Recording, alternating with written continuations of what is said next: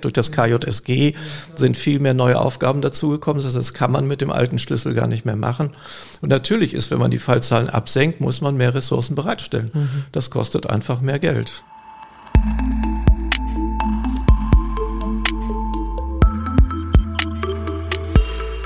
Ja, herzlich willkommen in der nächsten Runde von unserem Podcast zur Qualitätsoffensive in Nordrhein-Westfalen. Der Podcast, der im Rahmen von dem vom LWL und LVR ähm, beauftragten Projekt läuft, was vom Land NRW finanziert wird, was im Rahmen des Landeskinderschutzgesetzes in NRW ähm, ausgeschrieben worden ist und wir haben die Gelegenheit, hier zu dem Thema Offensive zur Sicherung der Rechte von Kindern und Jugendlichen und ihrem Schutz vor Gewalt innerhalb der Pflegekinderhilfe diesen Podcast zu produzieren. In diesem Podcast versuchen wir immer unterschiedliche Sichtweisen und damit wichtige Einblicke in die Pflegekinderhilfe zu ermöglichen. Heute haben wir dafür einen spannenden Gesprächspartner eingeladen, Christian Erzberger vom GIS, der Gesellschaft für innovative Sozialforschung und Sozialplanung in Bremen. Herzlich willkommen hier in Bonn und danke dir, dass du dich auf den Weg zu uns gemacht hast. Ja, herzlichen Dank für die Gelegenheit, hier etwas zur Pflegekinderhilfe zu sagen, weil ich finde, es ist ein unglaublich spannendes Gebiet. Und mal sehen, worüber wir uns hier jetzt unterhalten werden. Ja, schön, dass du da bist. Christian, du bist Mitglied im Kompetenzzentrum Pflegekinder in Berlin und wir beide sind uns auch schon auf Tagungen begegnet, meistens wenn wir parallel gebuchte Referenten waren oder so. Und in dem Rahmen haben wir uns oft angeregt ausgetauscht und haben irgendwie gemerkt, da gibt's äh, eine große Schnittmenge, was die Themen angeht, aber auch was so eine vielleicht auch Grundphilosophie oder Haltung angeht, wie man bestimmte Themen bearbeitet. Du hast ja einen Forschungsschwerpunkt oder Forschungsschwerpunkte, in denen du dann eben auch dich mit der Pflegekinderhilfe beschäftigt hast. Und deshalb freue ich mich sehr, dass du jetzt hier heute unseren Podcast bereichern kannst. Die allererste Frage zur Einstimmung für dich lautet, was findest du eigentlich, sollten unsere HörerInnen über dich wissen? Oh, eine, was sollten sie über mich wissen? Was mache ich? Vielleicht ist das ja wenn man, wenn ich schon was sage, sollte man schon wissen, wer redet da eigentlich. Also von der Erstausbildung Bildung bin ich Sozialpädagoge, Sozialarbeiter, habe dann aber Soziologie studiert, habe elf Jahre an der Uni im, in einem Sonderforschungsbereich gearbeitet, also sozialwissenschaftliche Grundlagenforschung, habe aber parallel dazu für 35 Jahre die Gesellschaft für innovative Sozialforschung und Sozialplanung gegründet, also ein eingetragener Verein. Und seit über 20 Jahren arbeite ich da. Und nicht nur für die Pflegekinderhilfe, aber hauptsächlich sind das, ist das mein Thema gewesen und immer noch mein Thema, auch wenn ich jetzt schon in Rente bin. Und was ich mache, ist ja Forschung, aber eigentlich noch mehr eigentlich Organisationsentwicklung. Also ich bin in Pflegekinderdiensten und gucke mir an, was für, was für Strukturen da sind, was für Prozesse da sind. Ich bin in Jugendämtern, mache mit denen das Gleiche. Also das ist eigentlich meine Hauptaufgabe. Forschung immer auch noch, aber hat sich über die Zeit verlagert, also eigentlich mehr in diesem Organisationsbereich als in der Forschung. Ja, spannend. Damit bist du natürlich ein ausgewiesener Experte und interessanter Gesprächspartner hier für unser Thema. Und ähm, Interesse halber würde ich gerne auch nochmal nachfragen, was machst du im Rahmen vom Kompetenzzentrum Pflegekinder eigentlich? Also mich, wenn man da drauf guckt, da sind ja, werden die ja charakterisiert, da steht, glaube ich, der Wissenschaftler, was ich immer ganz lustig finde. Ja. Also im Moment ist es so, dass ich äh, fürs Kompetenzzentrum relativ wenig mache, weil ich noch in der, in der GIS bin. Das wird sich jetzt verlagern, das wird das Kompetenzzentrum, glaube ich, freuen, wenn, mhm. ich, wenn ich das jetzt hier sage. Da bin ich nicht so richtig, bislang nicht so richtig aktiv. Also ich mache die, äh, ich bin da, kontrolliere sozusagen einmal im Jahr vor der Jahreshauptversammlung die, die Kasse, das ist das, was ich da tue. Aber ansonsten äh, mache ich, habe ich natürlich an den Fortbildungen teilgenommen, die ihr ja auch von der Uni Siegen gemacht habt. Also einzelne äh, Module habe ich da mhm. dann bereichert. Das ist das eigentlich, wo ich noch am meisten gemacht habe. Es hat jetzt ein bisschen nachgelassen, aber das wird jetzt wieder stärker werden. Okay, damit sind wir bei einem interessanten, wie ich finde, persönlichen Moment auch. So, du hast eben gesagt, du bist jetzt berentet und ähm, gar nicht mehr so aktiv. Gleichzeitig weiß ich, dass du noch in einigen Projekten ähm, aktiv bist und das heißt, es klingt für mich noch ein bisschen nach Unruhestand statt Ruhestand. Wie sind denn deine ähm, persönlichen Pläne eigentlich? Also ich habe jetzt gerade ein Projekt, läuft jetzt gerade aus. Ich bin noch in einem weiteren Projekt in Schleswig-Holstein und es gibt ja dieses, es gibt ein großes Projekt, nennt sich CLS, Care Lever Statistics, wo bis zu 2000 Care Lever über sieben Jahre oh ja. befragt werden. Also mhm. jedes Jahr wird gefragt, was macht ihr eigentlich, wie wohnt ihr, wie ist eure soziale Situation, wie ist eure gesundheitliche Situation und, und, und. Also die erste Welle ist jetzt vorbei, da bin ich noch drin. Ja. Aber ich werde das auch nächstes Jahr langsam überleiten an eine, an eine Kollegin ich werde natürlich, ich glaube, das kann man auch nicht und das will ich auch nicht. Ich werde immer noch hier und da das eine oder andere tun, einen Vortrag halten. Aber was ich, glaube ich, nicht mehr so groß machen werde, sind so ganz große Projekte. Das ist einfach tierisch anstrengend, mhm. wenn die Züge um 5 Uhr fahren ja. und äh, man um 3 Uhr aufsteht und abends um 11 wieder zu Hause ist. Das ist echt ein Schlauch. Ja, du, mir fällt gerade übrigens noch ein, ich finde es ja auch persönlich gerade wunderbar, dass du mal hier bist bei uns in Bonn, weil wir haben uns ja, bevor wir vor sieben Jahren das Perspektive-Institut hier gegründet haben, unter anderem auch von dir ganz intensiv beraten lassen, wie man sowas denn eigentlich macht. Also sozusagen Selbstständigkeit, Gründungsphase, ähm, von so einem Sozialunternehmen. Ähm, das war äh, auch eine wichtige Erkenntnis, die wir damals hatten. Da war ich mit Corinna Petri bei dir in Bremen.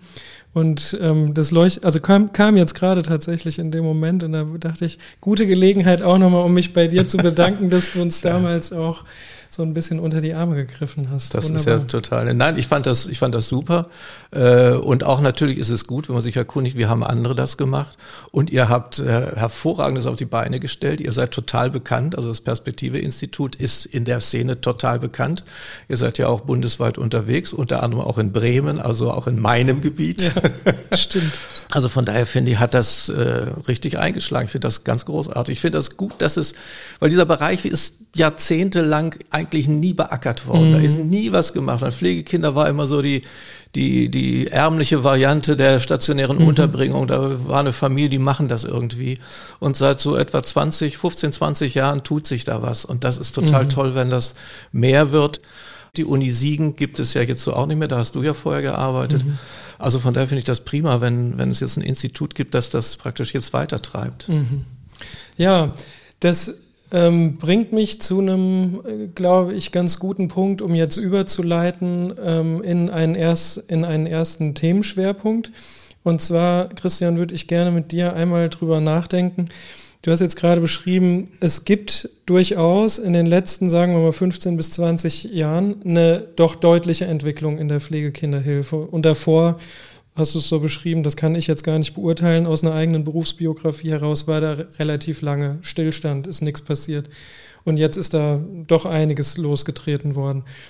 Ich habe ein Phänomen aus meiner Sicht, was ich beobachtet habe, wo ich mich gerne mit dir drüber austauschen würde, was uns im Rahmen von Fort- und Weiterbildung immer wieder begegnet, die wir machen, oder auch im Rahmen von Konzeptentwicklungsprozessen, die wir begleiten, wo wir viele Fachkräfte haben, die uns sagen, ja, ja, das leuchtet uns vollkommen ein. Das ist absolut überzeugend, was ihr da sagt, was sich da tun müsste, wenn man die Wissensbestände berücksichtigt, die uns heute vorliegen. Also aus empirischer Forschung oder auch aus Erfahrungsberichten, aus Good Practice Beispielen, die es gibt. also wenn man das Ganze ähm, Potpourri zusammenziehen würde, kann man sich sicher sein, die meisten Fachkräfte würden zustimmen und sagen, genau so müsste man es eigentlich machen. Und dann kommt es aber, und das aber lautet im Moment leider ganz häufig, nur die Umsetzung davon ist unter den gegebenen Rahmenbedingungen eigentlich nicht zu schaffen, wenn ich mich nicht persönlich dabei komplett verausgaben will und es sozusagen auf eine individuelle Kappe nehmen möchte, weil diese ähm, Strukturen, die uns innerhalb der Organisation zur Verfügung stehen, die reichen eigentlich nicht aus. Erste Frage an der Stelle an dich ist, teilst du diese Einschätzung? Klares Ja. Das, das ist so. Also wenn ich in Pflegekinderdienst, also ein Jugendamt komme und sage, wir wollen, und die sagen, wir wollen die Strukturen und wir wollen uns die Prozesse angucken und, und, und. Das Erste, was ich zur Jugendamtsleitung sage, wenn ich komme, wird's teuer. Wenn Sie das wollen, dann machen wir das. Wenn Sie das nicht wollen, macht es keinen Sinn, dass ich hier irgendwas mache, weil wenn Sie sozusagen an den Strukturen nichts verändern, die man braucht, damit man das umsetzt, dann ist das sinnlos. Dann ist das wunderbar gebunden, steht im Regal, aber es lebt nicht. Das muss leben. Das ist, ich, ich teile das total, was du gesagt hast. Das ist ein richtiges Problem. Mhm. Das verschärft sich jetzt noch, weil es auch keine Menschen mehr gibt, also keine Fachkräfte, die das, die das machen können. Also die Jugendämter, ich kenne Jugendamtsleitungen, die sagen, wir würden gern Leute einstellen. Das ist mhm. nicht unser Problem, sondern es gibt niemanden, den wir einstellen können. Mhm. Das ist das eine. Das zweite ist, dass Pflegekinderhilfe einfach auch nicht wirklich bekannt ist. Also wir machen das ja gerade in Niedersachsen, weil wir da Ringvorlesungen machen in allen Fachhochschulen, um die Studierenden überhaupt mit Pflegekinderhilfe bekannt ja. zu machen. Bei uns im Institut ist es so, dass wir immer Initiativbewerbungen kriegen, also ja. für, für Praktika, für alles Mögliche. Und das zweite Standbein ist bei uns, oder das Hauptstandbein ist ja Armut und Obdachlosigkeit. Keiner will was von Jugendhilfe wissen. Mhm. Alle bewerben sich auf den anderen Bereich. Und mhm. zwar seit 20 Jahren ist mhm. das so irgendwie, ich weiß auch nicht, fehlt da Wissen oder auch wie wichtig das ist, keine Ahnung. Aber es ist so, dass die Strukturen leider nicht so sind, dass selbst wenn man etwas entwickelt, dass es dann auch umgesetzt wird. Hm. Ja, das ist ja sehr bedauerlich, wenn man das sozusagen erstmal als eine Problemanalyse so hm, festhält. Ähm, gleichzeitig denke ich auch, also du hast jetzt gerade gesagt, müssen die Fachkräfte oder die Auszubildenden oder die, die an der Uni gerade noch sind, erstmal informiert werden, müssen diesen Bereich kennenlernen. Weil was ich schon auch beobachte ist, dass die also die ambitionierten Fachkräfte, die in der Pflegekinderhilfe unterwegs sind, die mit wirklich ähm, Herzblut bei der Sache sind, die beschreiben das auch als einen total wunderbaren Bereich, in dem sie sehr gerne arbeiten, in dem sie, aus dem sie auch nicht mehr heraus wollen, weil man doch in einem, in diesem familialen Setting ganz häufig auch erstaunliche Entwicklungsprozesse von Kindern und Jugendlichen miterleben darf, die ihnen so auch keiner mehr zugetraut hat. Und das ist ja wiederum auch, was die Sinnhaftigkeit der eigenen Tätigkeit angeht, mhm. etwas sehr Bemerkenswertes, wo andere Arbeitgeber sich, glaube ich, äh, ziemlich drum reißen würden, wenn sie sowas zu bieten hätten. Ja, das Verrückte ist, dass ich mitunter erlebe, wenn die Strukturen nicht gut sind und die Ressourcen nicht gut sind und, aber wir haben da Leute, die kompetent sind und die Lust haben, die gleichen das aus. Ich finde das eigentlich furchtbar, weil eigentlich müsste alles stimmen und die hängen sich rein, weil sie das einen richtig guten Bereich finden, aber machen sich auch ein Stück kaputt. Mhm. Das kommt schon vor, dass ich solche, dass es, dass es solche, ich sag mal, Strukturen kann man gar nicht sagen, aber solche Menschen gibt, die das eben wirklich dann, obwohl eigentlich die Strukturen nicht stimmen, sie im Grunde dagegen anarbeiten, aber einfach mhm. Lust haben, das zu machen. Aber das ist ein sehr aufreibender Job. Ja, ja. Und es kommt noch mit dazu, dass auch häufig die Politik im Grunde nicht so richtig weiß, was Pflegekinderhilfe mhm. ist. Ich erinnere mich an einen Auftritt in einem Jugendhilfeausschuss, da hat mich ein Jugendamtsleiter eingeladen und sagte, ich sollte denen doch mal erzählen, auch mal als Externer, weil er erzählt das immer, aber irgendwie, äh, ne, wie das mit dem Propheten im eigenen Lande ist. Und ich habe dann erzählt, was Pflegekinderhilfe ist und auch, dass die Pflegeeltern Geld kriegen, ist jetzt schon ein paar Jahre her. Und dann war danach war dann, äh, konnten die dann Fragen stellen und da war dann einer jugendpolitischer Sprecher, ich weiß gar nicht, aus welcher Partei er war, sagt dann, wie? Die kriegen Geld von uns, die kriegen doch schon ein Kind. Und da sagt der Jugendamtsleiter, sehen okay. Sie, das ist so dieses Niveau, auf dem ich hier versuche, Politik zu machen. Wow, ja, das ist schon erstaunlich. Mhm. Der, also das ist unter anderem ein Grund, warum wir gesagt haben, wenn wir die Gelegenheit haben, einen Podcast zu dem Thema zu machen, dann machen wir das, weil wir mehr Sichtbarkeit erreichen wollen. Also weil wir dieses Thema ähm, rund um die Pflegekinderhilfe einfach stärker ins Bewusstsein holen wollen. Nicht, weil da alles tiptop läuft und das immer die beste Lösung ist, sondern weil überhaupt erstmal verstanden werden muss, welche Möglichkeiten da sind und wie wir das auch in Zukunft weiterentwickeln können. Mhm. Deshalb ähm, finde ich das bemerkenswert, was du beschreibst aus dem Jugendhilfeausschuss. Und ich habe auch ähnliche Erfahrungen gemacht wo ich erstaunt war da, darüber, dass so kommunale Entscheidungsträger und Entscheidungsträgerinnen doch relativ wenig Ahnung dann von der Materie haben, wenn es um die Pflegekinderhilfe mhm. geht. Also mhm. Kinder und Jugend insgesamt relativ gut, mhm. würde ich sagen, kennen sie sich richtig gut mit aus. Aber dieses, vielleicht diese Nische der Hilfen zur Erziehung, die ist echt relativ dünn besetzt und braucht, glaube ich, noch viel Unterstützung, um das auch richtig ins Bewusstsein zu kriegen. Ja, wobei man eben sagen muss, dass wir ja knapp 80.000 Kinder in ja. Pflegefamilien haben. Also es ist jetzt nicht auch ein ganz kleiner Bestand. Überhaupt nicht. Und es ja durchaus auch Sinn macht, aus unterschiedlichsten Gründen, auch volkswirtschaftlich Sinn macht, diesen Bereich weiterzuentwickeln und ähm, ich finde auch Geld in die Hand zu nehmen an der einen oder anderen Stelle, um das auszubauen. Ja, ich hasse dieses Argument eigentlich, weil für mich ja. geht es sozusagen immer um die Kinder, die das Richtige kriegen müssen. Aber manchmal muss man dieses Argument zur Hand nehmen. Absolut. Und dann sagt man eben, naja, so eine Pflegefamilie kostet, äh, was weiß ich, im Monat, je nachdem, was für eine Pflegeform das ist und wie alt die Kinder sind und, und, und, vielleicht 2000, 2500 Euro geben Sie das Kind in die stationäre Unterbringung, sind Sie zwischen 6.000 und 8.000 Euro los. Also ich mag das Argument nicht, aber sozusagen es, es spart mhm. letztendlich auch. Mhm. Wenn man den Pflegekinderdienst gut ausstattet, das ist, glaube ich, das genau, Auto. Ja, und das finde ich ist auch ein interessanter Punkt, als du eben gesagt hast, ähm, ich stelle mich meistens so vor, wenn ich komme, dann wird es teuer.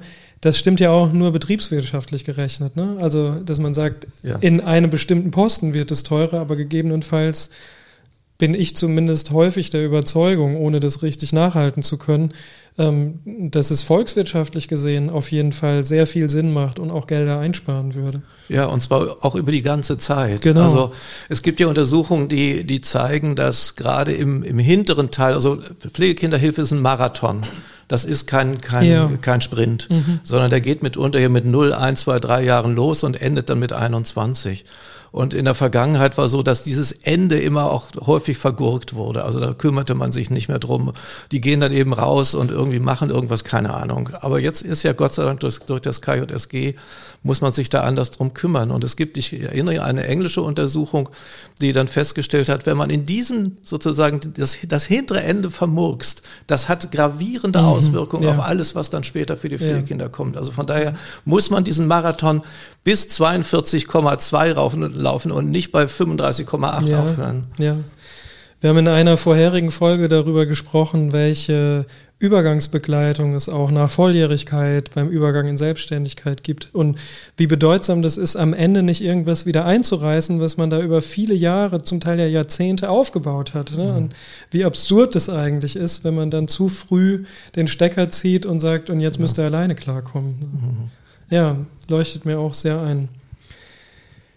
Christian, wir äh, überlegen bei uns im Team äh, zum Teil auch, wir als so wissenschaftliche Begleitende in diesen Prozessen, wie können wir mehr Teil der Lösung werden und nicht immer noch die Situation komplexer machen, komplizierter machen. Und äh, ich muss dir ganz ehrlich sagen, ich habe da nicht eine richtig fertige, gute Antwort drauf. Und ähm, so aus deiner Erfahrung heraus ähm, würde ich dich gerne einfach an der Stelle fragen, gibt es irgendwas, wie, wie du das machst oder wie du vielleicht ähm, die Komplexität manchmal auch ein bisschen runterkochst, damit es dann auch handhabbarer wird?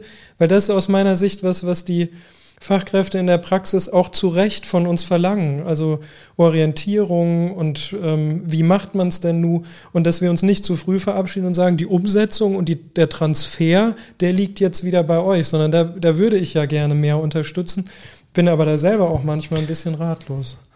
Ja, das hat jetzt mehrere Aspekte. Also ich bin schon auch manchmal bei den Umsetzungen dabei und sage, was müssen wir als nächstes tun? Das wird dann eingeführt. Ich gucke mir an, funktioniert das? Das kann man schon auch machen. Aber ich finde einen anderen Punkt, auf den ich auch immer wieder komme, weil es, wir, wir versuchen ja in diesen Konzepten alles festzulegen. Also es gibt, dafür gibt es einen Prozess und hier gibt es einen Prozess, da muss das gemacht werden. Da gibt es eine Anlage dazu, die muss ausgefüllt werden. Hm, hm, hm. Und es gibt so einen Moment, wo ich denke, Kinder, gehen wir da nicht zu weit? Eigentlich sind die Fachkräfte, wenn sie wirklich Fachkräfte sind, müssten die doch eigentlich kompetent sein und wir, die brauchen vielleicht gar nicht. Die brauchen vielleicht viel mehr Flexibilität. Die brauchen vielleicht viel mehr Entscheidungsfreiheit für bestimmte Sachen. Und wenn wir das zu genau machen, dann machen wir genau das Gegenteil. Also wir, mhm. wir, wir, wir, wir zwingen die in ein Korsett ja. und sagen, das muss so und so und so gemacht werden. Was immer auch dazu führt, dass man das immer weiter treibt, sind Fälle, die schiefgehen. Also wenn wir mhm. jetzt den Fall Lüchte nehmen, der ja auch in Niedersachsen passiert ist, gab es eine Lüchte-Kommission. Die Lüchte-Kommission hat jetzt uns auch aufgegeben, was wir für äh, weitermachen müssen, damit das nicht nochmal passiert. Und man macht dann aus n gleich eins macht man eine Regel. Das finde ich schwierig. Man mhm. muss sich gucken, dass n gleich, was ist da passiert und mhm. warum ist das passiert. Aber nicht gleich sofort alles umschmeißen und sagen, jetzt muss das gemacht werden und jenes ja. und drittes. Ja. Es ist eine schwierige, es ist so ein, so ein, man tanzt da auf so, einem, auf so einem Seil rum und man hofft, dass man nicht zur einen oder anderen Seite fällt. Also ich teile total deine Einschätzung, dass man aus so dramatisch schiefgelaufenen Fällen natürlich viel lernen kann. Das ist völlig klar. Nur, dass man daraus nicht die Regel ableiten darf. Genau. Also ansonsten kommen wir wirklich in eine Situation, wo auch Pflegeeltern langsam das Gefühl kriegen, so, die verstehen überhaupt nicht, was wir hier jeden Tag machen, wenn, ja. wenn wir sozusagen nur noch unter Kontrolle stehen. So, mhm. das, das kriegt man ja gar nicht vermittelt. Mhm diese, diese Umsetzungsfrage. Also wie, wie kommen wir stärker dahin? Für mich hat die auch noch eine Ebene drin, ähm, bei der ich mir nicht ganz sicher bin, ob, ob, ob wir das hinreichend beleuchtet haben. Wir, als eine Profession, wenn wir uns als eine Profession verstehen, und das müssen wir ja, dann ist doch eigentlich unsere Aufgabe auch Willkür so weit wie möglich aus dem System herauszukriegen und sowas wie totale Abhängigkeit von Einzelpersonen. Also der eine macht so, die andere macht so beides heißt gleich. Ähm, und du hast jetzt gerade gesagt, na ja, also wenn das ähm, gut ausgebildete Fachkräfte sind, die wissen, was sie zu tun haben, dann müssen die das eigentlich hinkriegen und brauchen vielleicht einfach nur in Anführungszeichen mehr Flexibilität und Freiheit, das zu leisten. Wenn ich mir manchmal angucke, wie große Schwierigkeiten wir schon haben, wenn jemand im Raum Partizipation sagt, das Gleiche zu meinen, dann wird mir bei dem Thema echt ein bisschen schwindelig, weil ich mir denke, ähm, wir überfordern da vielleicht auch ein bisschen das System. Und wie kriegen wir sowas Standardisiertes an manchen Stellen rein, was dann aber eben nicht heißt, wir haben nur noch Checklisten-Sozialarbeiterinnen da sitzen. So, das, das, das darf aus meiner Sicht auch nicht die Lösung sein. Mhm. Also diese, diese Vereinheitlichung trifft ja den Pflegekinderdienst als solchen in jedem Jugendamt, aber vor allen Dingen eben auch wenn es um äh, darum geht, dass eine Pflegefamilie in einem anderen Jugendamtsbezirk gefunden wird und nach zwei Jahren geht ja die, die Betreuung auf das örtliche Jugendamt über. Und wenn es da unterschiedliche äh, Vorstellungen gibt, unterschiedliche Finanzen gibt, also alles unterschiedlich sind, dann wissen die Pflegeeltern irgendwann gar nicht mehr, was ist hier denn jetzt mhm. los? Mhm. Also da ist es, glaube ich, wichtig, dass es vereinheitlicht ist. Ich habe das mal genannt, äh, harte Kerne und weiche Zonen. Ja. Und zwar mhm. gibt harte Kerne, wo man sagt, also die Finanzen müssen eigentlich einheitlich sein.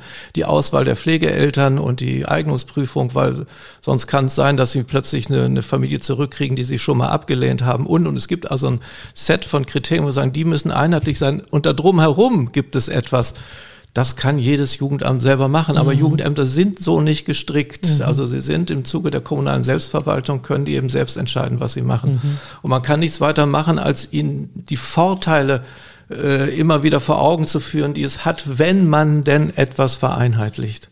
Das wäre, das glaube ich, mehr weiß ich jetzt, mehr könnte ich jetzt auch nicht sagen. Also wir haben das ja, wenn ich jetzt ja, auf Niedersachsen verweisen darf. Ja. Wir machen das seit 20 Jahren. Also seit 20 Jahren machen wir in Niedersachsen durch das Landesjugendamt wird immer wieder äh, jedes Jahr äh, werden Fortbildungen gemacht. Also wir haben 2001, 2003 eine große Untersuchung gemacht, um rauszukriegen, was sind da nicht die Probleme. Dann kamen die ersten Empfehlungen, die zweiten Empfehlungen, die dritten Empfehlungen.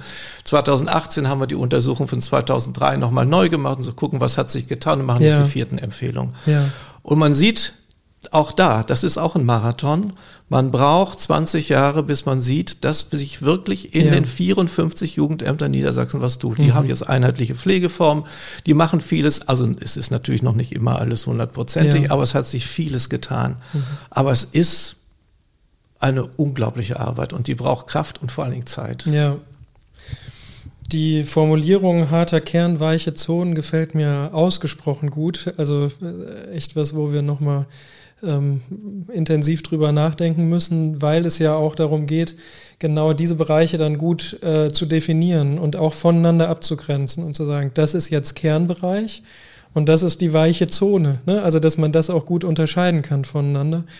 Und ähm, mein Eindruck hier in Nordrhein-Westfalen ist zum Beispiel auch so, wir haben ja eine ganze Reihe von wie so Leuchtturmkommunen, wo man sagen kann, das ist schon sehr eindrucksvoll, was die entwickelt haben. Wir haben eine breite, freie Trägerlandschaft, die auch in der Spitze, würde ich sagen, außergewöhnlich stark ist. Und dann haben wir eine ganze Reihe ähm, auch so mitlaufenden ähm, Kommunen und Trägern, wo man sagen könnte, ja gut, also die, die, können jetzt in der Spitze nicht mithalten und vielleicht weiß man es auch nicht ganz genau, wie, wie hoch die Qualität jetzt ist. Und ich fände das als betroffene Person unfassbar unbefriedigend. Also wenn ich mir vorstelle, dass ich selbst als Vater beim Jugendamt stehen würde mit dem, mit dem Bedarf, dass ich jetzt Unterstützung bei der Erziehung meines Kindes brauche und dann würde gegebenenfalls eine Pflegefamilie gesucht und ich könnte mir dann nicht sicher sein, wie mit mir umgegangen wird. Das würde mich wahnsinnig frustrieren und auch wütend machen. Und äh, also das ist für mich auch ein ganz wichtiger Antrieb, ähm, warum ich das Gefühl habe, das wäre schön, wenn wir das in Zukunft ähm, ein bisschen mh, hm, ähnlicher ähm, entwickeln könnten, ohne, ohne fertige Antworten darauf zu haben, wie das gehen kann. Also bin ich, äh, hast du vollkommen recht. Es ist so, dass wir, also da gibt es natürlich Pflegeformen, die sind genau beschrieben und wenn man dann sagt, passen Sie mal auf, wir haben Sie jetzt äh, ausgewählt und wir, haben eine Eignungsprüfung gemacht, wir glauben, dass Sie in die und die Pflegeform fallen, das bedeutete Fol Folgendes für Sie. Das müssen Sie mitbringen und das sind die Unterstützung und das das Geld, was Sie kriegen, sodass das ein transparentes System ist. Das kann sich nochmal ändern, wenn die ein konkretes Kind kriegen. Das kann sein, dass dann, dass man das nochmal anders sehen muss, aber erstmal finde ich, ist das überaus äh, hilfreich, die ganze Geschichte. Mhm. Was ich, also bei diesen Empfehlungen für die niedersächsischen oder überhaupt für Jugendämter, darf man auch nicht, man darf die Jugendämter auch nicht überfordern. Also es gibt natürlich Vorstellungen über Fallzahlen und so weiter, die wesentlich niedriger sind als das, was wir definieren. Und die Diskussion in dieser Projektgruppe, die das macht, da sitzen äh, 15 Leute aus unterschiedlichen Jugendämtern drin, ist immer, wir müssen, wir dürfen nicht das Maximale fordern, weil das können die nicht. Über mhm. die Latte können ein paar Leuchtturm-Jugendämter mhm. springen, mhm. aber der Rest nicht. Ja. Also legen wir die Latte auf eine Höhe, wo wir sagen, das ist noch in Ordnung, auch wenn wir mhm. selber sagen würden, da könnten wir eigentlich noch besser werden. Aber mhm. und die Latte nehmen sie auch. Und dann ist mir lieber die 54 nehmen die Latte, auch wenn sie nicht auf Optimum liegt, ja. als wenn ich drei habe, die springen rüber und die Klar. restlichen 51 bleiben drun drunter mhm. hängen. Ja, das ist natürlich auch eine ähm, kluge Strategie, das so anzugehen. Das glaube ich auch. Und du hast es ja gerade auch an einigen Stellen schon ähm, angesprochen. Das ist ja eine deiner Arbeiten, die ich und wir hier im Team auch regelmäßig zu Rate ziehen, die niedersächsischen Empfehlungen. Das ist ja gerade deshalb, finde ich, auch so, mh, so hilfreich und bemerkenswert, weil man da auch mal über ähm, klare Empfehlungen in Richtung Fallzahlenschlüssel sprechen kann, weil das ja durchaus ein Thema ist, ähm, wo sich keiner die Finger mit verbrennen will und ähm, wo man ganz selten eine klare Aussage zu kriegt. Wir haben das zum Beispiel bei den westfälischen Pflegefamilien, dem Freien Trägerverbund, ähm, auch noch, dass es da eben klare Fallzahlenbeschreibungen gibt. Aber das ist, finde ich, ein Punkt, äh, der es deutlich leichter macht, dann auch mal zu wissen, worüber sprechen wir eigentlich und auch mal zu sagen, wenn wir diesen Fallzahlenschlüssel nicht haben, das heißt, wir sind schlechter ausgestattet, dann können wir bestimmte Dinge auch nicht tun. Genau. Das heißt nicht, wir machen das einfach trotzdem auch mit einem schlechteren Fallzahlenschlüssel, sondern die, die Bedingungen für die Arbeit sind dann dementsprechend schlechter und dann kann ich eine gewisse Qualität auch nicht mehr hinstellen. Und also so dicht ist der Zusammenhang dazwischen und da habe ich manchmal den Eindruck, wenn wir darüber sprechen, als sei das nicht klar. Dabei ist es ja so, es liegt ja total auf der Hand. Hm. Naja, man muss bei, die, die Fallzahl selbst sagt ja erstmal nichts, sondern hinter der Fallzahl muss ja stehen, welche Leistungen verbergen Klar. sich dahinter. Mhm. Und da haben wir ein System aufgebaut, wo wir sagen, die Fallzahlen beziehen sich sozusagen auf eine, auf ein Basic, das mhm. genau definiert, 1 zu 30 oder so bedeutet Folgendes. Ja. Und dann gibt es unterschiedliche Module und sobald man in diese Module kommt, dann äh, verringert sich die Fallzahl oder sozusagen die Ressourcen erhöhen sich mhm. um 15 bis 20 Prozent. Das ist ein sehr transparentes System und das wird in Niedersachsen auch durchgeführt und zwar auch ja. zur Ermittlung der Vollzeitäquivalente, also für die, für die Menge der, der Personen, die man im Pflegekinderdienst braucht, damit man diese Leistung auch abrufen kann. Und deine Einschätzung ist dann jetzt, die niedersächsische Pflegekinderhilfe, ist die teurer als andere Pflegekinderhilfen? Das, also wenn man, ich glaube schon, dass das auch Geld kostet, wenn man das so macht. Wir haben jetzt gerade in der vierten Empfehlung haben wir die nochmal abgesenkt. Durch das ja. KJSG ja, sind viel mehr neue Aufgaben dazugekommen. Das kann man mit dem alten Schlüssel gar nicht mehr machen. Und natürlich ist, wenn man die Fallzahlen absenkt, muss man mehr Ressourcen bereitstellen. Mhm. Das kostet einfach mehr Geld. Ja. Die Alternative ist eine stationäre Unterbringung und das kostet aber richtig Geld. Ja. Wie, wie ist deine Erfahrung, wenn man genau an der Stelle braucht man ja politisch auch Befürworterinnen und Befürworter, die sagen, leuchtet mir ein, wir müssen da rangehen. Ähm, womit habt ihr Erfolg gehabt, ähm, an der Stelle auch Bewegung ins System zu kriegen? Ich glaube, der Erfolg liegt daran, dass es, dass diese Berechnung der, der Menge ja. der Ressourcen für die Pflegekinderhilfe oder für den einzelnen Pflegekinderdienst nicht einfach nur gesagt wird, wir ja. brauchen mehr. Mhm. Politik sagt, die Sozialpädagogen sagen immer, wir sind zu wenige. Mhm. Man kann ihnen aber dadurch zeigen, warum man das braucht und mhm. was sich dahinter verbirgt. Und mhm. da habe ich das Gefühl, dass man eher auf Resonanz trifft. Okay. Also, dass sie dann eher bereit sind zu sagen, ja, das leuchtet uns ein. Das hängt immer wieder vom, äh, von einzelnen Jugendhilfeausschüssen mhm. ab natürlich, aber im Großen und Ganzen glaube ich, wenn man eine gute Begründung hat und das nachweisen kann und das auch noch berechnen kann, was sich dahinter verbirgt, dann glaube ich, kommt man ein Stück weiter. Also ist meine Erfahrung zumindest. Okay, also gute Begründung, Plausibilität und Transparenz schaffen ist auf jeden Fall ein Schlüssel auch in der ja, politischen Politisch, Auseinandersetzung genau. da bei mhm. dem Thema. Ja, leuchtet mir sehr ein. Mm, wir versuchen auch an der einen oder anderen Stelle, ähm, wenn wir mit Fachkräften im Austausch sind, zu sagen, die Problembeschreibung, die ihr hier manchmal macht, wir, wir können das gar nicht machen. Ihr müsst die aber auch an die richtige Stelle transportieren. Ihr könnt nicht einfach nur sagen, ist halt Mist, geht nicht, sondern danach muss es ja irgendwie weitergehen, um auch nicht nur die, die Verhältnisse zu akzeptieren. Weil letztlich würde ich sagen, geht es da ja um Verteilungsfragen. Es geht ja nicht darum, haben wir das Geld oder haben wir es nicht. Mhm. Wenn wir es nicht hätten, dann müssten wir nochmal anders darüber sprechen, sondern wofür geben wir in unserer Gesellschaft Geld aus und wo sind wir gegebenenfalls auch nicht dazu bereit. Mhm. Also ich würde immer dazu raten, auch vom Pflegekinderdienst, immer mal oder den Pflegekinderhilfe immer mal auch den Jugendhilfeausschuss aufzusuchen und die Politik immer mal wieder einzuspannen, ja. damit die wissen, worum es geht. Mhm. Weil sonst ist das so ein, so ein amorpher Bereich. Ja. Man weiß, es sind Familien, die nehmen Kind und dann bleibt das Kind da und irgendwann geht's raus und alles mhm. ist prima. Mhm. Nein, so ist es nicht. Also ich glaube schon, dass die, dass die inzwischen die Jugendhilfeausschüsse sind sehr unterschiedlich, man muss Klar. sagen. Also es gibt welche da, mhm. wo man denkt, Nanu, Jugendhilfe politischer Sprecher, mhm, das Wort Jugend wohl schon mal gehört, mhm. aber es gibt Jugendhilfeausschüsse, die ich auch kenne, wo ich sage, das ist hochgradig genial. Die mhm. wissen alle, worum es geht. Mhm. Aber die müssen auch gefüttert werden ja. und zwar auch eben mit diesem Bereich. Mhm. Ja, danke für die auch ja, konstruktive Idee, wie man da strategisch an der einen oder anderen Stelle rangehen kann, weil ich glaube, da es, man kann das nicht auslassen. Man muss an der Stelle aktiver werden, als wir das vielleicht auch bisher gewesen sind. Ähm, Christian, ich hänge noch an einem Punkt, äh, über den wir schon kurz gesprochen haben, aber wo ich glaube, da können wir auch nochmal profitieren von deinen Erfahrungen. Ähm, so einen Transfer von Wissensbeständen in die Praxis. Äh, da hast du eben gesagt, naja, wir begleiten manchmal so Prozesse, wo wir dann auch mit dabei sind, wie sie das dann letztlich machen und nicht nur, wir vermitteln Wissensbestände und dann ziehen wir uns wieder raus. Kannst du Kannst du da einmal beschreiben, wie ihr in dieser Umsetzungsphase, wie ihr das macht oder wie du das gemacht hast? Naja, zum Beispiel war jetzt ein Pflegekinderdienst, da ging es um Verwandtenpflege. Das ist ja. eine ganz spezifische Pflegeform, wo die Pflegekinder bei Großmüttern oder Verwandten eben untergekommen sind.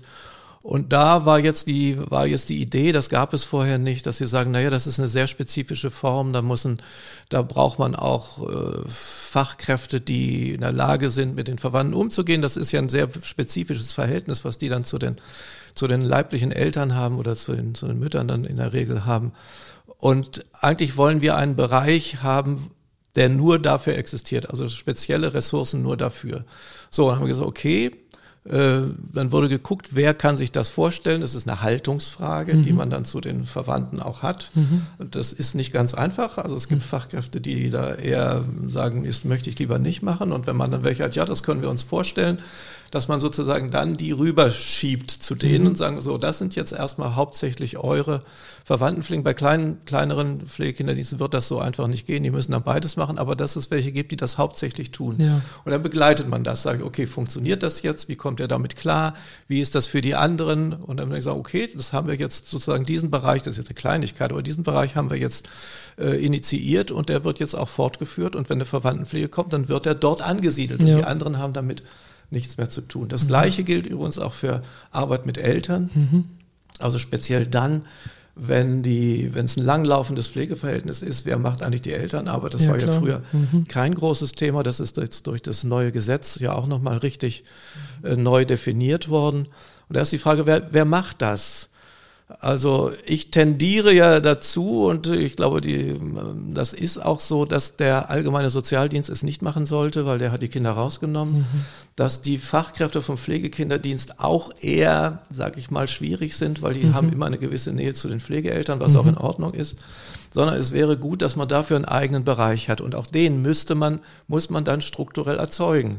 Also wo der dann angesiedelt ist, wer das macht, wie die Schnittstelle zum, zum Pflegekinderdienst ist, zum allgemeinen Sozialdienst, welche Kompetenzen die haben Ja. und welche Informationen fließen dürfen, welche nicht fließen dürfen. Und ähm, das kann man aber alles begleiten, so dass das nachher eine Struktur gibt, wo man sagen könnte, ja, so funktioniert das. Und die Eltern fühlen sich dann auch, die haben Vertrauenspersonen, mit denen sie sich auch unterhalten können.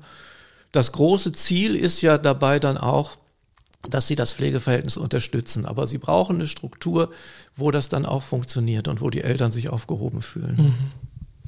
Ja, spannend. Du hast zwei unserer ähm, Schwerpunkte ja auch angesprochen mit der Verwandten- und Netzwerkpflege und mit der Zusammenarbeit mit Eltern. ist ja auch ein Themenschwerpunkt, den wir in den letzten Jahren eigentlich intensiv begleitet haben. Und fand ganz interessant, du hast ja gerade auch gesagt, ähm, eigentlich ein kleiner Bereich, die Verwandten- und Netzwerk oder Verwandtenpflege. Ähm, aber ein deutlich steigender. Ne? Oh ja. Also wenn man sich anguckt, welche Fallzahlenentwicklungen da in den letzten Jahren auch zu sehen sind. Und wir haben den Eindruck, gleichzeitig gibt es aber nicht eine konzeptionell mitwachsende Entwicklung ähm, äh, auf der Ebene der Konzepte beispielsweise, der, der Jugendämter oder der Pflegekinderdienste oder der freien Träger. Und es gibt in, in Nordrhein-Westfalen ja jetzt Empfehlungen für die Verwandtenpflege, an denen wir auch mitgearbeitet haben, was ich zum Beispiel auch einen total interessanten Prozess finde, der aber aus meiner Sicht jetzt ja weitergehen muss. Also jetzt hat man die Empfehlung und jetzt müsste es ja um so Implementierungsprozesse nochmal gehen, ähm, um dann auch so ein bisschen zu sehen, also läuft das auch so, wie man sich das vorgestellt hat und was braucht es dafür gegebenenfalls auch noch.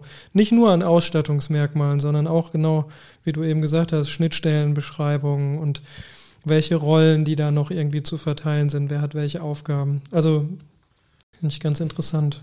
Also ich glaube, der Bereich ist wichtig. Ich sagte jetzt klein, es gibt, es gibt Jugend- oder Pflegekinderdienste, da sind mehr Verwandtenpflegen als äh, Pflegen Ja, in genau. anderen Bereichen. Und gerade im Moment ist es ja so, dass es überall Pflegepersonen, Pflegefamilien fehlen. Es hat ja einen Hilfeschrei gegeben von drei großen Institutionen, Pflegekinder in Bremen, äh, Familien für Kinder in Berlin und Pfiff in Hamburg, die der Politik gesagt haben, wir haben keine Pflegefamilien mehr, wir müssen etwas tun, ihr müsst auch etwas tun, ihr müsst mehr Ressourcen da reingeben, damit wir mehr Pflegefamilien kriegen. Und da ist Verwandten- und Netzwerkpflege ist natürlich eine echte Alternative. Ja. Also nicht nur zu warten, ob da jemand, ob da möglicherweise ein Kind ist, sondern das proaktiv zu machen. Gibt es im Verwandtenkreis jemanden, der das Kind übernehmen kann? Gibt es im weiteren Bereich der Familie jemanden, der, der das Kind dann aufnehmen kann? Also das auch aktiv zu machen und dadurch dann eben auch Pflegepersonen zu bekommen. Ja, finde ich auch. Und äh, da sind wir gleichzeitig auch, finde ich, bei einem spannenden Thema, ähm, was die Qualitätsoffensive hier angeht, nämlich bei den Kinderrechten, dem Kinderschutz. Weil ich weiß, es hat sich zwar in den letzten Jahren etwas abgemildert, aber es gab durchaus ja ähm, auf Seiten der Fachkräfte innerhalb der Pflegekinderdienste so ein bisschen Berührungsängste, Berührungsschwierigkeiten mit den verwandten Pflegefamilien. Also Sorge davor, was sind das jetzt für Familien? Sind die wirklich gut geeignet, äh, ein Kind aufzunehmen und zu begleiten? hm, haben die nicht so viele Probleme, dass das irgendwie vom Regen in die Traufe geht. Und also wirklich auch viele Vorbehalte, vielleicht auch viele eigene Erfahrungen, die da eine wichtige Rolle gespielt haben. Und ich finde aber immer interessant, vor dem Hintergrund, dass wir eigentlich noch nicht passende Konzepte für die Verwandten- und Netzwerkpflege hatten, sondern immer so getan haben, als könnten wir sie wie Pflegefamilien aus der allgemeinen Vollzeitpflege behandeln, in Anführungszeichen. So.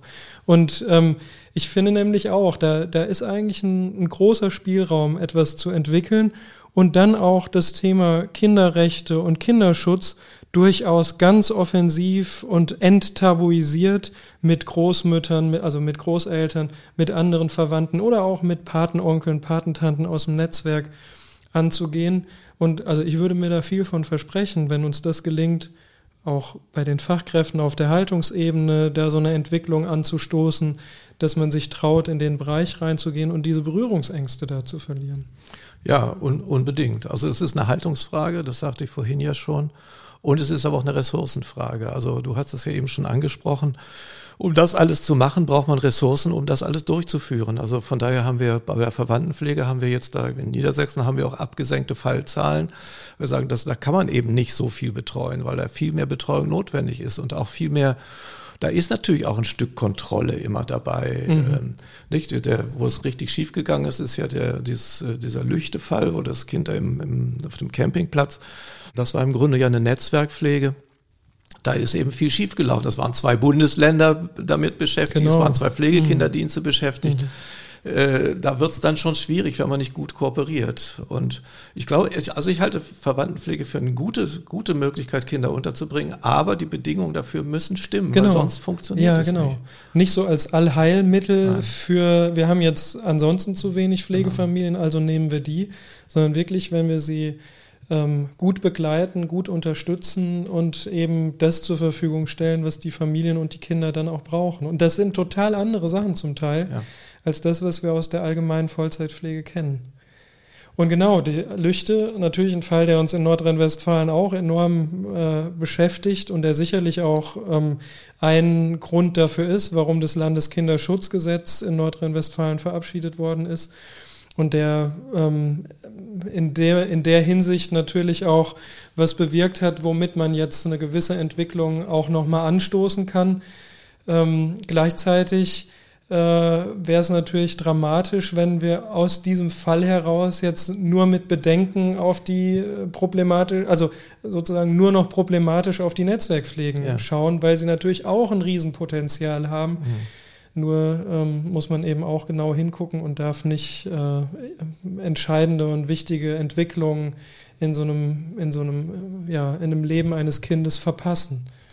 Ja, das ist auch, also gerade Lüchte ist so ein Fall, weil ich ja dann auch in dieser Kommission äh, ja. mal damit beschäftigt war. Das ist eben auch so ein Fall n gleich eins und man macht eine Regel draus. Mhm. Und weil das ja, weil sie wussten, also die Niedersachsen wussten, dass wir diese vierten Empfehlungen machen, haben sie uns eine ganze Latte von Sachen gegeben, die da jetzt rein müssen. Man kann sich dem nicht, also ich finde die richtig, aber wir haben ja. versucht, sie so vorsichtig wie möglich reinzubringen. Mhm. Also um zu sagen, wir, es muss trotzdem alles möglich sein und man darf es nicht verteufeln und, und, und. Man braucht eben Bedingungen, mit denen man diese Pflegen gut begleiten und, und betreuen kann. Das ist, glaube ich, das Entscheidende. Mhm. Und das, das A und O ist dann möglicherweise, wie in dem Fall auch, ist natürlich die Kommunikation ja. der Jugendämter, Pflegekinderdienste, aber die Polizei auch noch mit dabei, untereinander. Und dass man hinhört und sagt, was ist da eigentlich passiert und mhm. jetzt müssen wir mal gucken. Mhm. Mm, du hast ein Thema gerade noch angesprochen, da würde ich gerne noch mal ein bisschen genauer drauf schauen, nämlich ähm, oder wir, wir haben eben dazu kurz gesprochen und ich würde das gerne an einer Stelle jetzt nochmal vertiefen. Ähm, was macht es eigentlich mit Pflegeeltern oder potenziellen Pflegeelternbewerbern, wenn sie vielleicht feststellen, mh, hm, denen geht es jetzt doch in erster Linie so um Kontrolle, müssen jetzt erstmal äh, muss alles genau durchleuchtet werden. Wir werden in Anführungszeichen die gläserne Familie und ähm, man begegnet uns gegebenenfalls auch mit einem gewissen Misstrauen bis zu dem Zeitpunkt, wo wir uns bewährt haben und man uns Vertrauen schenkt. Also ich, ich karikiere ein bisschen oder überspitze vielleicht auch an der Stelle etwas. Ähm, weil ich habe in der, in der Diskussion jetzt mit einigen Pflegeeltern auch schon so erlebt, dass die sagen, also in dem Moment, wo wir jetzt unter Generalverdacht geraten, da wird's für uns eigentlich völlig absurd, so, weil wir haben uns bisher als Teil der Lösung verstanden und auch als Teil des Kinderschutzes. Und jetzt werden wir aber plötzlich ähm, skeptisch betrachtet, äh, vielleicht manchmal noch mit dem Hinweis, warum machen die eigentlich sowas, wie, warum tun die sich das an oder so, also wenn das jetzt überspitzt formulieren will. Und da so auch mal noch ein bisschen offen die Frage in deine Richtung, wie erlebst du das? Also die Möglichkeit, mit Pflegeeltern darüber zu sprechen, auch ein Stück weit enttabuisiert über diese Themen zu sprechen, weil sie ja, ich finde, sie gehören einfach auch auf den Tisch. Also man muss drüber sprechen können, ohne dass es sofort mit einem, mit einem Misstrauen verbunden sein darf. Ja, also ich glaube, man muss ihnen schon klar machen, dass der Staat eine Verantwortung hat. Das ist ja im Paragraphen, ich glaube, 1 SGB 8 auch festgeschrieben, mhm. das berühmte Wächteramt. Und dass, dass man deswegen so genau hinguckt und dass man sie deswegen auch so genau äh, auswählt. Und man muss ihnen, glaube ich, verständlich machen, warum das so ist. Aber man muss gleichzeitig auch, und das ist, das meinte ich vorhin mit diesen Sachen, die praktisch immer mehr werden, was gemacht werden muss, was auch Pflegeeltern machen müssen. Eigentlich will man ja ganz normale Familien, mhm. die ganz normal die Kinder aufziehen. Das ist natürlich nicht ganz normal. Sie sind immer eine Stück weit öffentliche Familie. Aber die Frage ist, wie man das organisiert und wie man es ihnen klar macht. Ich verstehe die Pflegeeltern, die, wenn sie anfangen und das alles mitkriegen, sagen, das ist ja eigentlich unglaublich, was sie alles von mir wollen und mhm. polizeiliches mhm. Führungszeugnis und hast du nicht gesehen. Aber ich glaube, man muss ihnen klar machen, warum das so ist. Mhm. Und anders kann man nicht vorstellen, wie das, wie das anders fun funktionieren soll. Aber was, was das Bild der Pflegekinderhilfe, das hast du ja eben noch mal so kurz drauf abgehoben, dass es immer noch ein bisschen krumm in der Gesellschaft. Es ist nicht normal. Und ähm, vor kurzem sagte irgendwie jemand, das ist mir dann auch aufgefallen, mitunter hat man irgendwelche Krimi-Folgen mhm. im Fernsehen und dann äh, heißt es ja, der und der hat das und das, ach, der war, der war vorher Pflegekind. Ja. Ach ja, der war vorher Pflegekind. Ja. Dann denkt man, ja. das, ah, dann steigen mir die Nackenhaare zu mhm. Berge, weil ich denke, so ist es nicht. Ja. Also ich, ich finde, dass dieses Bild der, der Pflegekinderhilfe ist, ist ein echtes Problem und das ist dann auch ein Problem für die mhm. Pflegeeltern. Mhm. Also Wertschätzung dessen, was sie da tun, ist irre wichtig. Also es mhm. gibt Pflegeeltern, die sagen, das ist mir mitunter wichtiger als diese ganze Finanzgeschichte. Ja. Sondern ich will, dass das ernst genommen wird, was ich da tue. Mhm. Und zwar 24 Stunden, sieben Tage die Woche, 30 Tage im Monat und 365 Tage im Jahr mache ich das. Und die Kinder, die in den Pflegefamilien sind, sind ja nicht in Pflegefamilien, weil alles so gut ist mit denen, sondern die bringen ihr Päckchen mit. Das ist wirklich anstrengende Arbeit und das ist unheimlich wichtig, dass man da eine Wertschätzung macht äh, für die. Und in der Auswahl, das war ja deine Geschichte, glaube ich, muss man einfach unheimlich transparent sein und klar machen, mhm. warum man das jetzt so genau macht. Ja. Ja, ja, und ich glaube, wir müssen auch anfangen, den bestehenden Pflegeverhältnissen und da den Pflegefamilien, Pflegeeltern zu erklären, warum sich hier gerade etwas verändert hat. Und ich würde auch sagen, diejenigen, die da nichts zu befürchten haben, da gibt es aus meiner Sicht auch gar keine Probleme. Und da ist auch darüber zu sprechen kein Angriff, sondern ich könnte mir vorstellen, wenn man da die richtigen Worte für findet, dann verstehen die sofort, warum das ein wichtiges mhm. Thema ist, weil mhm. es natürlich um Kinder- und Jugendrechte geht und den Schutz vor Gewalt, wo man ja sagen muss, also da gibt es ja keine zwei Meinungen eigentlich in unserer Gesellschaft zu, ähm, ob das jetzt gerechtfertigt, notwendig ist oder nicht. Also beim Thema Schutz vor Gewalt würde ich sagen, gibt es keine zwei Meinungen. Mhm. Beim Thema Kinderrechte, da bin ich mir gar nicht so sicher, wenn man da genauer hinguckt, welches Recht meinst du denn jetzt? dass man da vielleicht auch manchmal denkt, oh, das ist aber jetzt doch ganz schön weitreichend, was hier mhm. Mitbestimmung angeht mhm. oder Medienkonsumrechte oder was auch immer da jetzt äh, stärker in den Blick gerät. Und das ist, glaube ich, was, das ist ein Thema auch im Rahmen von der Qualitätsoffensive, die wir hier machen, dass man das Stück für Stück auch ausbuchstabiert und Wege findet, was ist denn damit gemeint und worauf müssen sich denn Kinder und Jugendliche auch verlassen dürfen und ab welchem Moment dürfen sie sich auch dagegen wehren und beschweren, weil sie merken, nee, das ist nicht in Ordnung, was hier mit mir passiert. Ja, was ich daran spannend finde, es gibt ja jetzt so auch äh, von unterschiedlichen Institutionen Recht hast du, also, also kleine Bücher, wo klar, klar gemacht genau. wird, ab welchem Alter man welche Rechte hat. Und das wird dann den Pflegekindern auch gegeben und auch den Pflegeeltern. Manchmal denke ich, die wissen eigentlich besser Bescheid als die ja. Kinder in den, ja. ich sag mal, Normalfamilien, weil da vermittelt ihnen niemand ja, die Rechte. Genau. Und da wissen sie aber, was das für Rechte sind. Das ist insofern auch ganz spannend. Wir haben bei dieser großen, wie ich vorhin erwähnte, diese große Untersuchung, wo äh, zwei, bis zu 2000 Pflegekinder sieben Jahre lang äh, interviewt werden, gibt es mhm. eine Abschlussfrage. Mhm. Und diese Abschlussfrage äh, läutet dann, Siehst du denn eigentlich Vorteile darin, dass du in der Pflegefamilie ja. gewesen bist? Ja. Weil es geht immer Defizit, Defizit, Defizit, mhm. sozial und mhm. psychologisch mhm. und weiß der Geil was.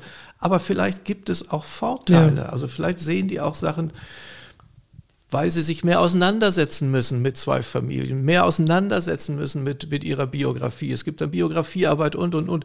Das müssen wir, musste ich nicht, als ja. ich klein war. Ja. Möglicherweise gibt es auch einen Vorteil, dass man äh, diesen Weg hat, hat gehen müssen, sag ich mal. Und habt ihr erste Antworten oder ist es noch eine offene Frage, die unbeantwortet ist? Also die erste Welle ist vorbei, aber wir haben es noch nicht ausgewertet. Okay, ja, ja. Aber da können wir ja gespannt sein, ja. weil das, das wäre ja tatsächlich auch nochmal ein interessanter neuer ähm, Schub sozusagen, den es da geben könnte, ne? das mhm. auch nochmal aus dieser Perspektive zu betrachten. Christian, du hast eben nochmal angesprochen die äh, Kinderrechte-Broschüren und wir haben die im Rahmen der Qualitätsoffensive auch beim Kompetenzzentrum in großer genau. Stückzahl bestellt, drucken lassen, mit diesem Logo der Qualitätsoffensive versehen lassen. Und dann äh, ist eben der Versuch, das jetzt über die öffentlichen und die freien Träger in Nordrhein-Westfalen an die Familien, an die Pflegefamilien verteilen zu lassen. Ich finde das ein ausgesprochen gelungenes ähm, Produkt. Ähm, einmal, weil man ja, wenn man Lust hat, einfach mal reinlesen kann. Und ich finde es auch für Fachkräfte unglaublich informativ und auf den Punkt, mal schnell sich einen Überblick zu verschaffen. Und was mir besonders gut gefällt, da gibt es ja eine Reihe von Entwicklungen, gerade auch in, ich glaube, in Thüringen gibt es gerade auch eine interessante ähm, Kinderrechte-Broschüre, die ist eher so im Bilderbuch-Stil entwickelt worden. Das heißt, wir haben Materialien, mit denen wir ins Gespräch gehen können, sowohl als Fachkräfte, aber auch als Pflegeeltern mhm. mit den Kindern und Jugendlichen. Das mhm. heißt, uns nicht mit fertigen Antworten nur zu beschäftigen, die man ihnen geben kann, sondern auch so ein Stück weit auf die Suche. Was heißt das für uns? Was heißt das in unserer Familie? Lösen wir das hinreichend ein und so, wie, wie ist es bei uns? Und das finde ich ist eigentlich ein neuer Anpack irgendwie, den wir da reinkriegen, bei dem ich mir sehr einfach, also da, bei dem verspreche ich mir einfach ganz viel davon, dass da tatsächlich was bei den Kindern und Jugendlichen nachher landet. Auch deshalb, weil ich habe ja eine ähm, Vergangenheit, das ist jetzt auch schon etliche Jahre her, in der Heimerziehung. Und da erinnere ich mich immer noch an einen Moment, da kam unsere pädagogische Leitung in eine Heimgruppe rein, brachte so einen DIN A4-Zettel mit, wo ähm, die ganzen Kinderrechte so ganz, also ziemlich unattraktiv aufgelistet waren. Aber den hatten sie jetzt irgendwo herbekommen, brachten den in die Gruppe rein und sagten, leg den mal irgendwo hin, wo die Kinder den nicht sehen. so, damit die nicht zu viel wissen über ihre, ihre Rechte. Hm. Und das, wir lachen jetzt darüber, das ist ja hochdramatisch, ja. Katastrophe. Ja.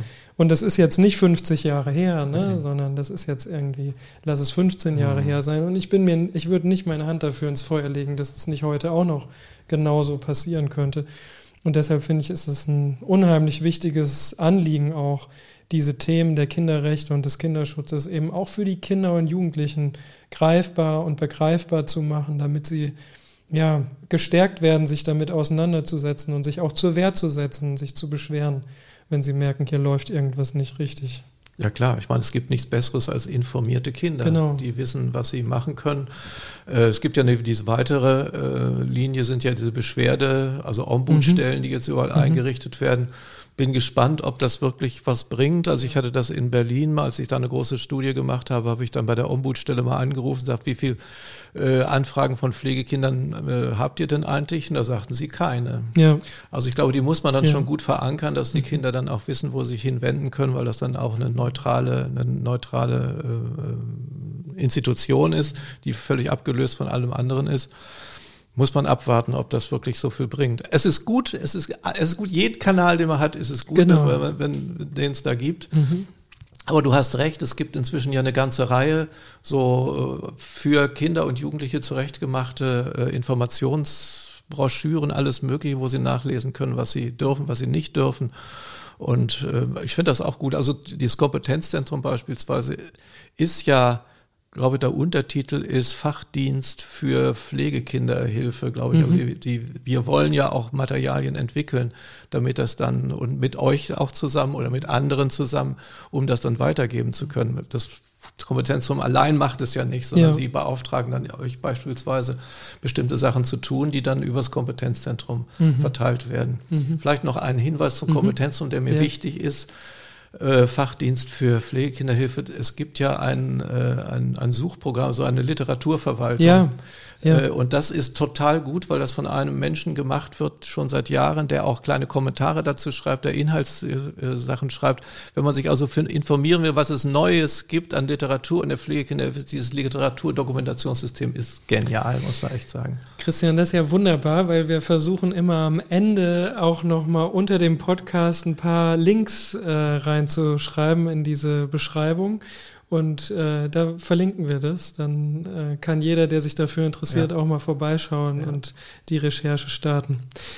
Ähm, lass uns einmal noch kurz zum Thema Kinderrechte und Kinderschutz ähm, äh, zurückkommen. Und zwar würde ich dich gerne fragen, in deiner ähm, beruflichen, äh, in deinen beruflichen Auseinandersetzungen, hast du selber Berührungspunkte mit dem Thema gehabt bei dem, was du ähm, gearbeitet hast dazu in der Pflegekinderhilfe?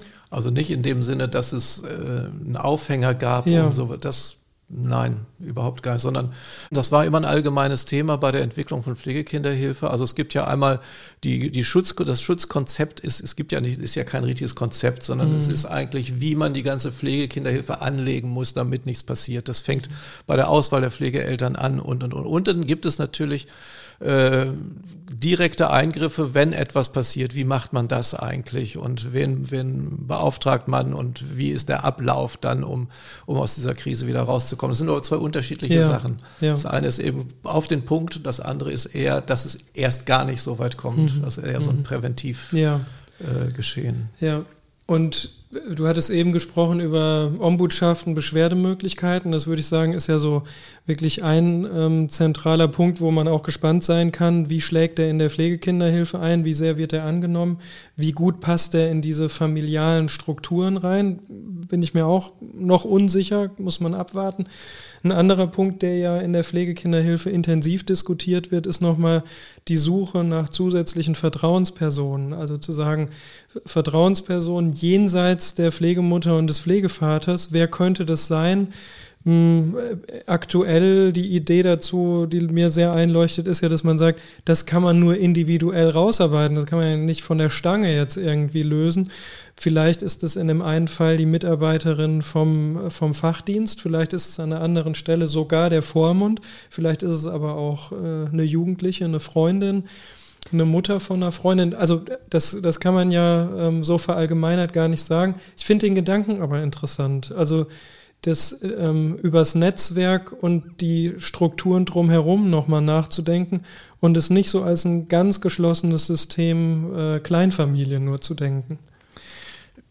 Würde ja fast vermuten, dass die Jugendlichen oder die Kinder das selbst entscheiden. Ja. Die werden eine Person haben, wer immer das auch ist, wo sie sagen, zu dem habe ich Vertrauen. Das kann ein Peer sein, das kann ein Vertrauenslehrer sein, das kann, keine Ahnung, irgendjemand, zu dem habe ich Vertrauen und da gehen die hin. Und zwar unabhängig von allen Strukturen, ja. die man aufbaut. Ja. Äh, wichtig ist, glaube ich, bei solchen Sachen nur, wenn das dann so passiert, ist das schon mal gut, dass die sich äußern. Man muss sich dann natürlich angucken, wer ist das? Also nicht, dass das irgendjemand ist, der ne, irgendwie das ausnutzt, also ja. ähm, keine Ahnung, also irgendetwas, wo da richtig was schiefgehen kann. So die Vertrauensperson als Gefährdungsmoment genau, als sozusagen. Gefährdungsmoment, ja, genau, klar. Ja. Mhm. Ja. Aber ich glaube, die Jugendlichen und die Kinder suchen sich die selbst. Ja, das glaube ich auch. Und das kann man nicht, nicht strukturell, ich glaube, man kann das strukturell, also Ombudsstellen ist gut, aber man kann das, glaube ich, nicht strukturell verankern. Ja, was ich glaube ist, also sie suchen sich selbst, man muss aber darüber informiert sein und man kann ja dann auch in den Austausch gehen. Also wenn die, wenn das für die Kinder und die Jugendlichen passend ist. Ne? Mhm. Also dass man sozusagen ähm, auch nochmal ein bisschen genauer hinguckt und ein bisschen besser versteht, was ist das vielleicht auch für eine Beziehung, warum ist das die Vertrauensperson mhm. und sie dann entsprechend auch nutzen, wenn es erforderlich wird. Das wäre ja auch dieser präventive Anteil dann davon. Ja, das, und ich glaube, da hast du vollkommen recht, das ist einzelfallabhängig. Mhm. Das kann man nicht strukturell mhm. erzeugen, sondern muss gucken, wer ist das. Und dann muss der Pflegekinderdienst, die sind dann diejenigen, die dann gucken müssen, wie das funktioniert. Es kann natürlich auch sein, dass die sich über die Pflegekinder, über die Fachkräfte der Pflegekinderhilfe äh, beschweren, dann äh, muss das einen anderen Weg gehen. Ja. Also deswegen ist ja wichtig, dass, dass man unterschiedliche Wege hat, je nachdem, wo die Beschwerde aufläuft und um was es bei der Beschwerde geht. Mhm. Okay, Christian, wir nähern uns dem Ende. Ich habe eine letzte Frage an dich und da würde ich dich gerne ja um einen Ratschlag, einen Tipp, einen Wunsch, was auch immer dir jetzt am Ende noch einfällt, ähm, äh, darum bitten. Ähm, was glaubst du, wer für die Entwicklung innerhalb der Pflegekinderhilfe eigentlich von zentraler Bedeutung. Wenn man jetzt, wenn man jetzt nicht so die, die ganz langen Linien in den nächsten 20 Jahren sieht, sondern was müsste als nächstes dringend angepackt werden? Naja, das große Problem ist, hatten wir vorhin schon angesprochen, sind fehlende Pflegepersonen, Pflegefamilien. Also da muss man, glaube ich, ganz viel tun und dazu muss dieser ganze Bereich bekannter werden, also in der Politik bekannter werden und auch in der Gesellschaft bekannter werden, dass das normal ist, dass man Pflegekind hat, dass das nicht irgendwie was Außergewöhnliches ist, was die Pflegekinder mitunter ja auch berichten, wenn sie in der Schule dann gefragt werden, äh, hat dein Vater dann eigentlich zugestimmt und dann sagen die, nee, ich mhm. muss mal einen Vormund fragen, dann ja. sagen die, hä, Vormund, was ist das? Ja. Also solche Geschichten, das, da wird es dann eben auch schwierig ich glaube, dass, dass das unheimlich wichtig ist. Und ich glaube schon auch weiterhin zu gucken, wo gibt es neue Entwicklungen.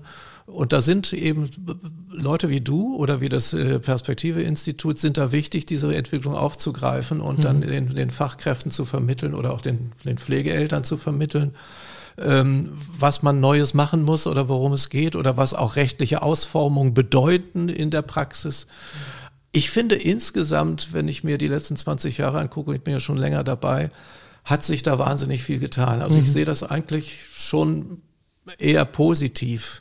Also bis auf diese gesellschaftliche Entwicklung, ich sagte das vorhin mit den Krimis, wo das Pflegekind dann immer ja. der Grund ist, warum das schiefgegangen ist. Und dann denke ich mir, das, das muss Ihnen mal einer erzählen, dass das ja. so nicht geht. Okay. Christian Erzberger, vielen Dank, dass du bei uns gewesen bist und wir jetzt eine richtig gute, volle Stunde miteinander sprechen konnten. Ähm, das war, finde ich, sehr aufschlussreich. Ich freue mich, wenn wir uns wieder begegnen, wenn wir wieder miteinander sprechen und finde es auch toll, dass du der Fachszene erhalten bleibst, auch über den Ruhestand hinaus. Und jetzt wünsche ich dir erstmal alles Gute für das, was jetzt so kommen wird.